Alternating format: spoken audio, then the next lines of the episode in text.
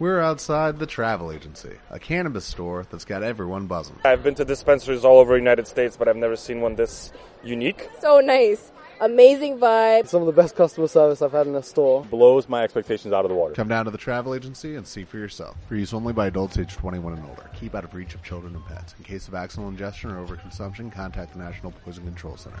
Consume responsibly.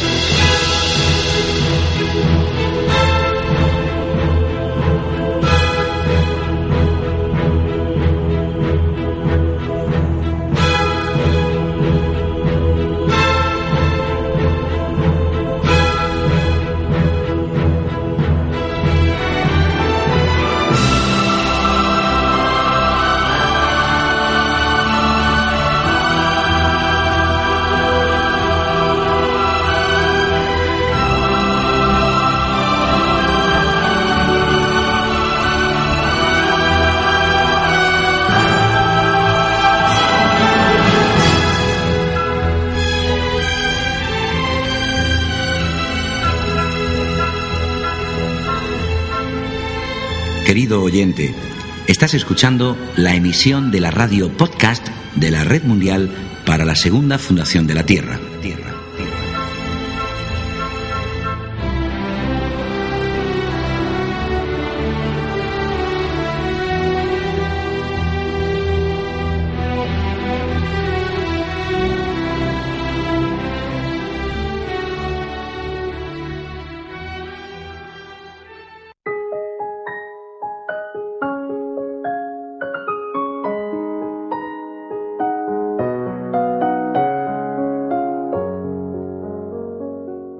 Vosotros que estáis fatigados, abatidos, lastimados, vosotros que desmayáis, que os creéis tal vez vencidos, escuchad la voz de una amiga. Ella conoce vuestras tristezas, las ha compartido. Y como vosotros, ha padecido de los males de la tierra. Ha atravesado, como vosotros, los desiertos bajo el peso del día. Sabe lo que son la sed y el hambre, la soledad y el abandono, el despojo en el corazón más cruel que los otros. Sabe también lo que son las horas de duda, conoce los errores, las faltas, los desfallecimientos, todas las debilidades. Mas ella os dice Coraje. Escuchad la lección que todas las mañanas trae a la tierra el sol naciente en sus primeros rayos. Es una lección de esperanza, un mensaje de consuelo. Mirra Alfasa.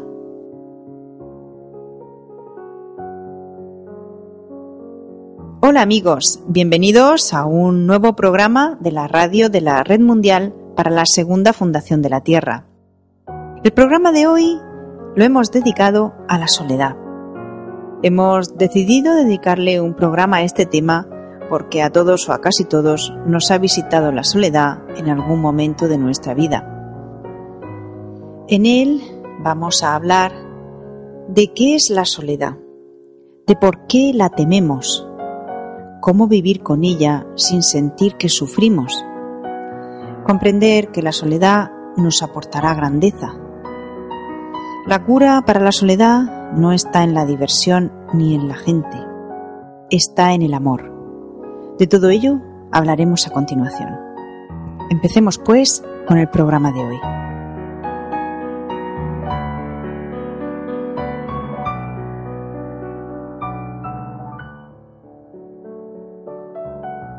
Os recordamos que la Segunda Fundación es una institución sin ánimo de lucro, que no pide dinero a ninguna persona y respeta la opinión y el ritmo de cada una de las personas que colaboran con ella.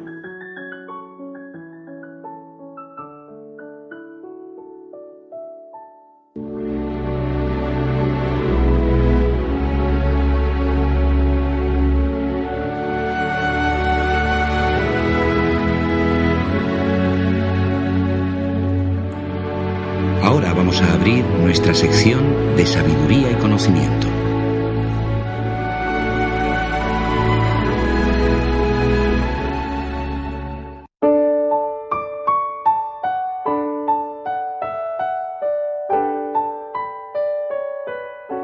Bien amigos, primero vamos a exponer un caso duro pero práctico para ver qué es la soledad.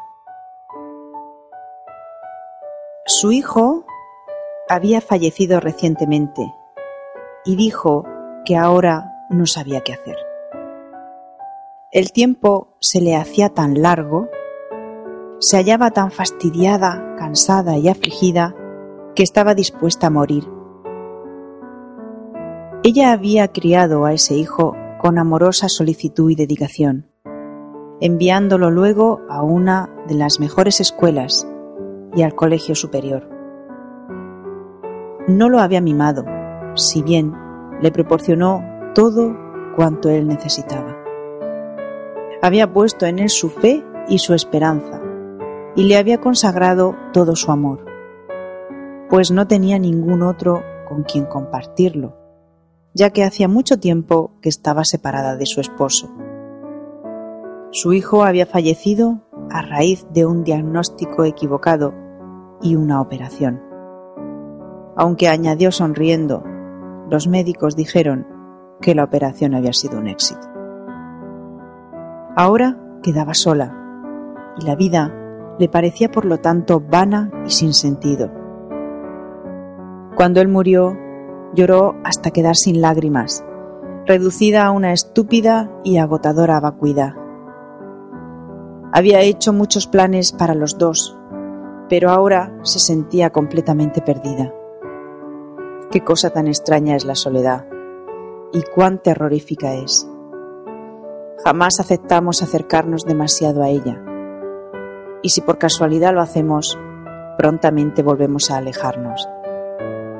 Haremos cualquier cosa por huir de la soledad, para encubrirla. Y nuestra preocupación consciente e inconsciente parece ser evitarla o superarla. Tanto el evitar la soledad como el superarla resulta igualmente fútil. Suprimida o olvidada, la pena, el problema, está todavía allí. Podéis perderos en una muchedumbre y sin embargo hallaros completamente solitarios. Podéis estar intensamente activos, pero la soledad silenciosamente se apodera de vosotros. Cuando dejéis el libro que leéis, la soledad seguirá allí. Las diversiones y las bebidas no pueden sofocar la soledad. Podéis eludirla temporariamente, pero cuando la risa y los efectos del alcohol han desaparecido, el temor a la soledad vuelve. Podéis ser ambiciosos y afortunados. Podéis ejercer amplio poder sobre otros Podéis ser ricos en conocimientos. Podéis practicar el culto y olvidaros de vosotros mismos en la confusión de los ritos.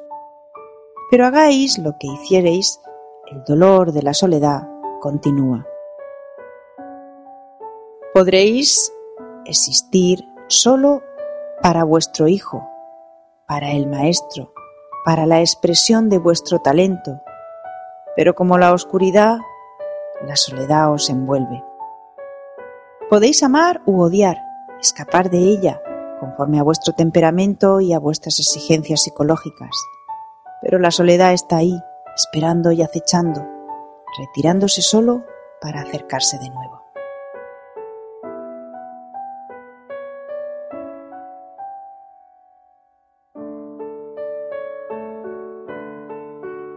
¿Qué entendemos por soledad? ¿Sabéis qué significa la soledad y os dais cuenta de ella? Lo dudo mucho, porque nos hemos sumido en actividades, libros, relaciones, ideas que nos impiden darnos realmente cuenta de la soledad.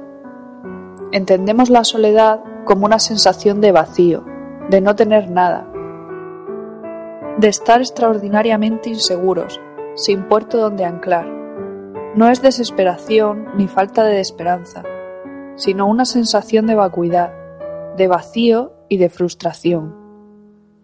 Estoy seguro de que hemos sentido eso, los felices como los desdichados, los muy muy activos como los que tienen afición a saber. Todos conocemos esto. Es una sensación de dolor real e inextinguible. Un dolor que no se puede disimular aunque intentemos disimularlo. Pero esto no es soledad, sino aislamiento. Krishnamurti. Le preguntan a Krishnamurti, empiezo a darme cuenta de que estoy muy solo. ¿Qué debo hacer? Abordemos este problema de nuevo para ver qué es lo que realmente ocurre, para ver qué hacéis cuando sentís esa soledad. Tratáis de esquivar vuestra sensación de soledad, intentáis evitarla con un libro, seguís algún líder o vais al cine, o socialmente os volvéis muy muy activos, o os dedicáis al culto y a la oración, o pintáis un cuadro, o escribís un poema sobre la soledad. Eso es lo que de hecho ocurre. Os dais cuenta de la soledad, del dolor que la acompaña, del temor extraordinario e insondable que ella provoca.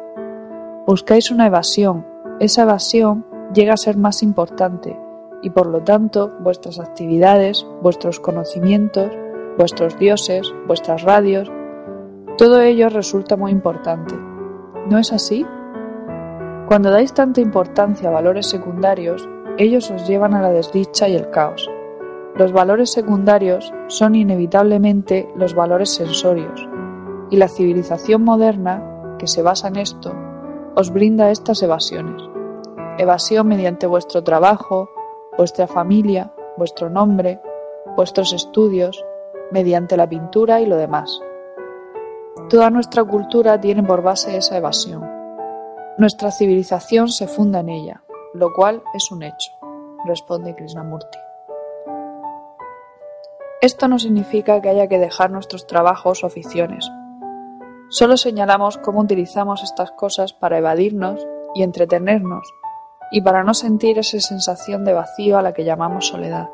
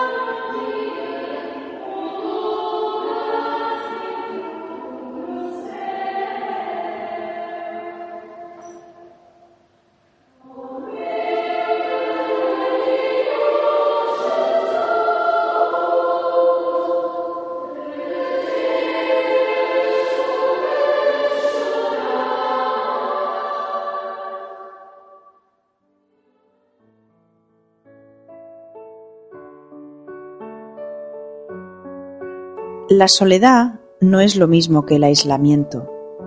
Vamos a hablar de ello. Distinguimos entre soledad y aislamiento, viendo la soledad como la capacidad de estar internamente solo con uno mismo, sin los acompañantes que nos perturban, como el miedo, el malestar, etc.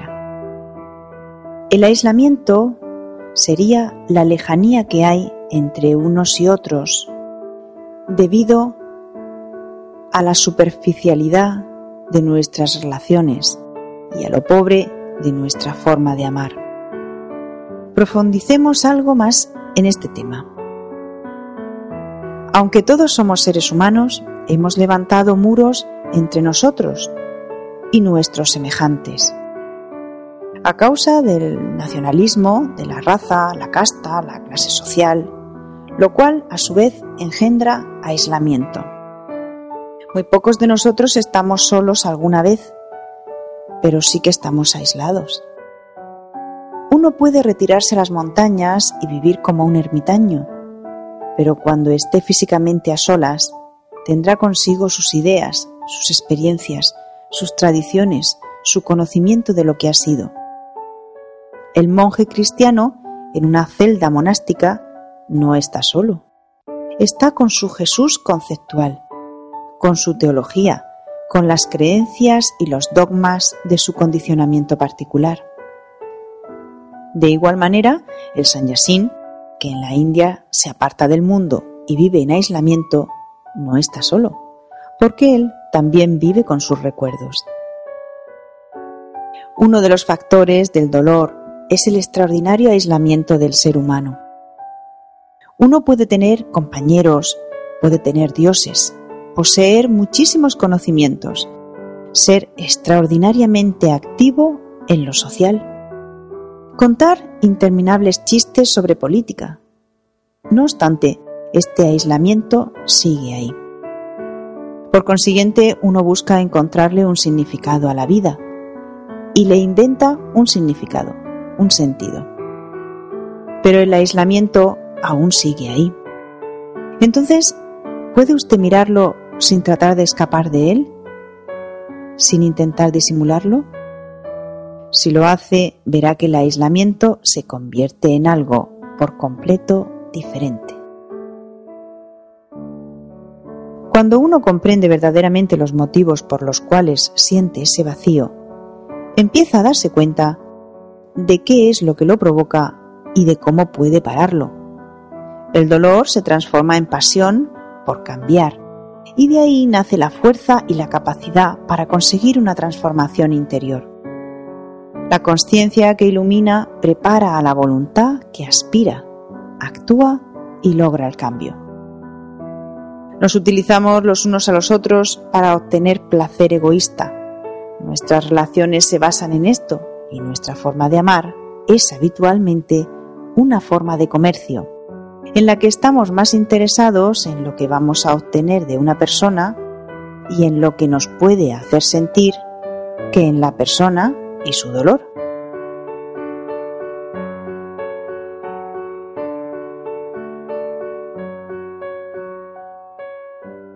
Hablemos ahora del vacío y las relaciones sociales. Incluso los más nobles sentimientos hacia otras personas están marcados por esta búsqueda de satisfacción personal. Y a veces al hacer lo que en apariencia es un bien a alguien, pues realmente le estamos perjudicando de alguna manera. Y no nos damos cuenta porque ya hemos recibido nuestra satisfacción egoica al ayudarle. Ya nos sentimos bien, nuestra conciencia está tranquila. Todo esto genera un profundo vacío en nosotros al relacionarnos tan superficial y egoístamente, nos sentimos aislados de los demás. Aunque nos rodeen y se sienten a nuestro lado, hay una gran distancia entre los demás y nosotros. El problema de nuestras relaciones es que utilizamos a los demás como objeto de placer y seguridad. Y hacemos esto porque no encontramos la plenitud dentro de nosotros mismos si encontrásemos esa plenitud, si pudiéramos estar solos, que no aislados, solos y plenos, encontraríamos calma en nuestro interior. Nuestra relación con los demás cambiaría por completo. Sería tan profunda como lo podamos ser nosotros.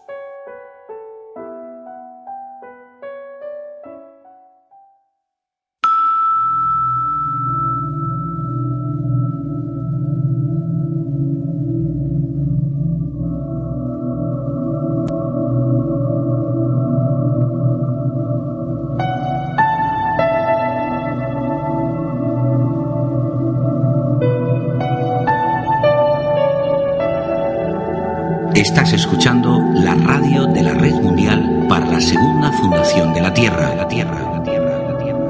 www.lasegundafundación.com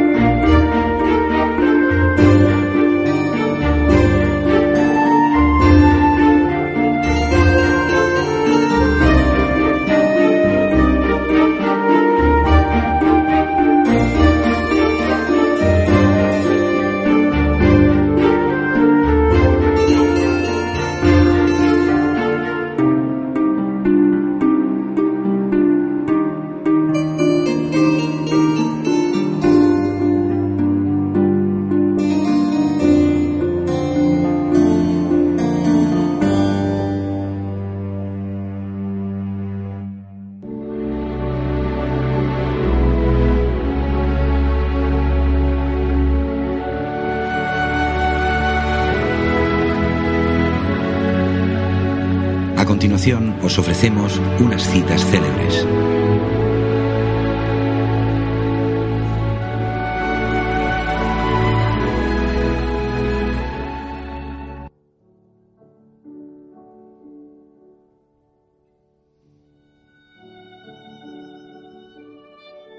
El amor a la soledad es el signo de la disposición al conocimiento, pero el conocimiento mismo solo se alcanza cuando poseemos una estable sensación de soledad en medio de la multitud, la batalla y el mercado.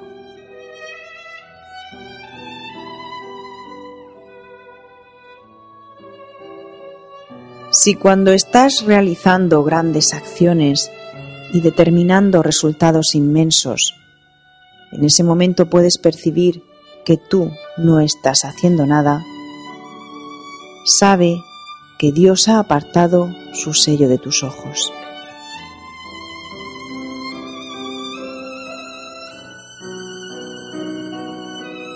Si cuando te sientas en soledad, en calma y callado, en la cima de una montaña, puedes percibir las revoluciones que estás conduciendo, posees la visión divina y estás libre de las apariencias.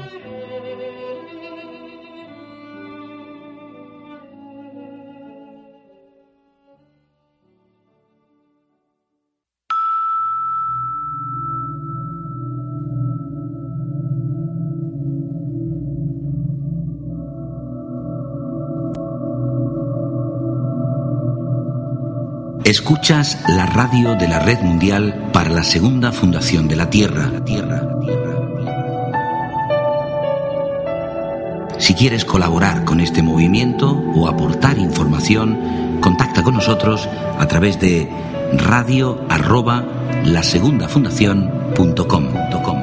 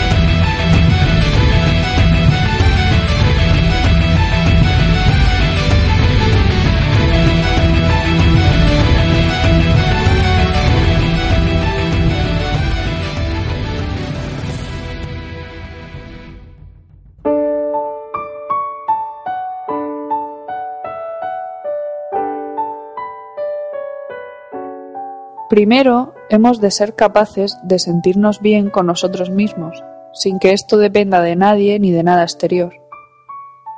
¿Habéis tratado alguna vez de estar solos? Cuando lo intentéis, veréis cuán extraordinariamente difícil ello es, y cuán extraordinariamente inteligentes debemos ser para estar solos, porque la mente no nos dejará estar solos. La mente se vuelve inquieta, se ocupa en evadirse, ¿Qué hacemos, pues? Tratamos de llenar ese extraordinario vacío con lo conocido. Descubrimos cómo estar activos, cómo ser sociables. Sabemos estudiar, escuchar la radio. Llenamos esa cosa que no conocemos con las cosas que conocemos. Intentamos llenar ese vacío con diversas clases de conocimiento, relaciones o cosas. ¿No es así?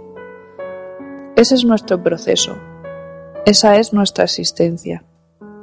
Ahora bien, cuando habéis probado todos los medios de llenar ese vacío de la soledad, ¿lo habéis logrado? Y por eso seguís a vuestros guías espirituales o vuestros libros, o os volvéis muy activos socialmente. ¿Habéis conseguido llenar el vacío o simplemente lo habéis encubierto? Si solo lo habéis encubierto, siempre está ahí, por lo tanto volverá. La llamada meditación es también una escapatoria. Poco importa que cambiéis vuestro medio de evasión. ¿Cómo entonces hallaréis qué hacer con esta soledad? Solo podéis saber qué hacer cuando hayáis dejado de evadiros. ¿No es así? Cuando estéis dispuestos a enfrentaros con lo que es. La mente está continuamente evitando, evadiéndose, rehusando ver lo que es ella crea sus propios estorbos. Como tenemos tantos estorbos que nos impiden ver, no comprendemos lo que es y por lo tanto nos alejamos de la realidad. Todos esos estorbos han sido creados por la mente para no ver lo que es. Cuando veáis lo que es, veréis cómo se transforma la soledad.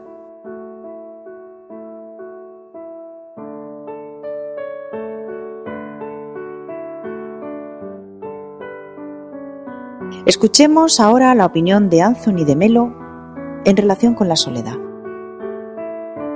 La soledad, dice, no se cura con la compañía humana. La soledad se cura con el contacto con la realidad. Usted puede saber lo que es la soledad cuando deja de aferrarse, cuando renuncia a su dependencia. Pero el primer paso para lograrlo es que lo vea como deseable. Si no lo ve como deseable, ¿cómo puede llegar a acercarse?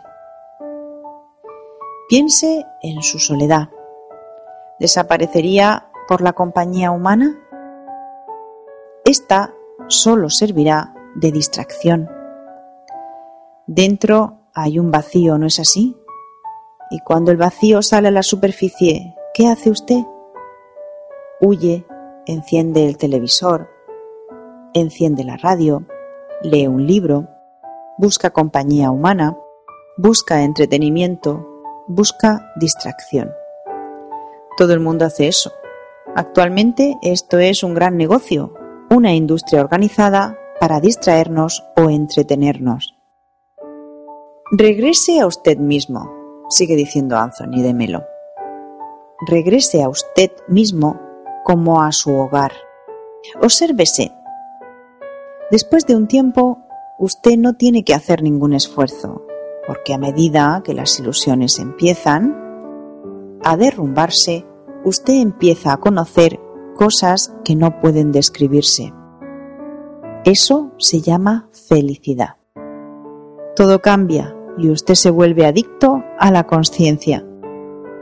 Hay una historia sobre un discípulo que fue a ver a su maestro y le dijo, ¿Podría darme una palabra de sabiduría? ¿Podría darme algo que me guiara a través de mis días? Era el día de silencio del maestro, de manera que tomó un blog y escribió Conciencia. Cuando el discípulo lo vio, dijo, es demasiado breve. ¿Puede ampliarlo un poquito, por favor? Entonces el maestro tomó el blog y escribió conciencia, coma, conciencia, coma, conciencia. El discípulo dijo, sí, pero ¿qué significa? El maestro volvió a tomar el blog y escribió conciencia, conciencia, conciencia, significa conciencia.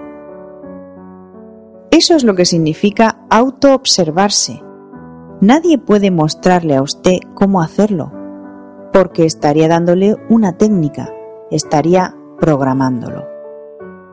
Pero obsérvese a usted mismo.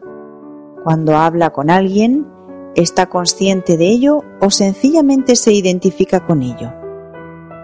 Cuando se disgustó con alguien, ¿estaba consciente de que estaba furioso o sencillamente se identificó con su cólera? Más tarde, cuando tuvo tiempo, estudió su experiencia y trató de comprenderla. ¿De dónde procedía? ¿Qué la causó? No conozco ninguna otra vía hacia la conciencia, dice de Melo. Usted solo hace cambiar lo que comprende. Usted reprime lo que no comprende y aquello de lo cual no es consciente. Usted no cambia, pero cuando usted lo comprende, efectivamente eso cambia y despierta.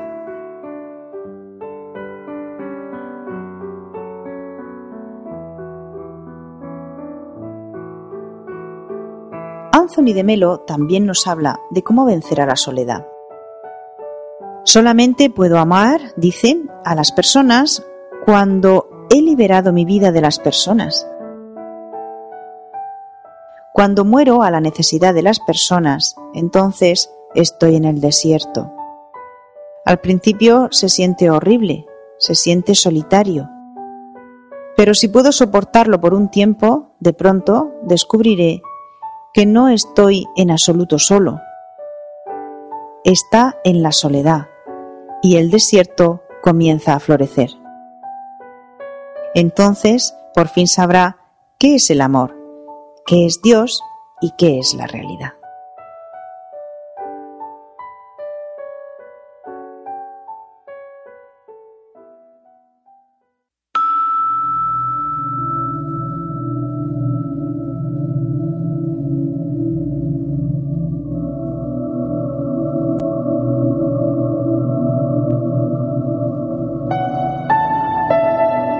Estás escuchando la radio de la Red Mundial para la Segunda Fundación de la Tierra. La.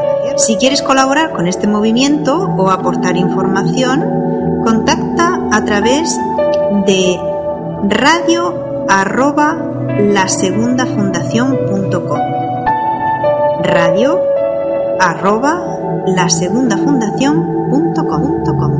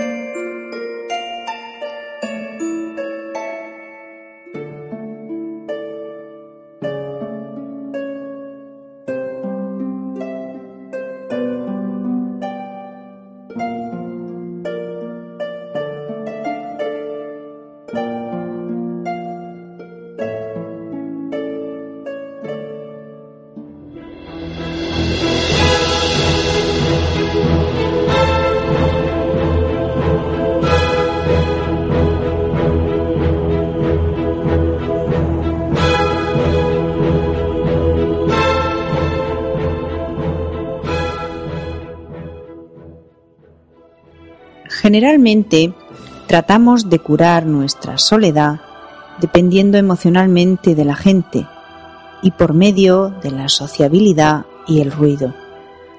Eso no es una cura. Regrese usted a las cosas, regrese a la naturaleza, suba a las montañas. Entonces sabrá que su corazón lo ha llevado al vasto desierto de la soledad. Allí no hay nadie a su lado, absolutamente nadie. Al principio esto parecerá insoportable, pero es porque usted no está acostumbrado a estar solo. Si logra permanecer allí por un tiempo, el desierto florecerá de pronto en el amor. Hasta aquí nuestro programa de hoy. Un saludo para todos.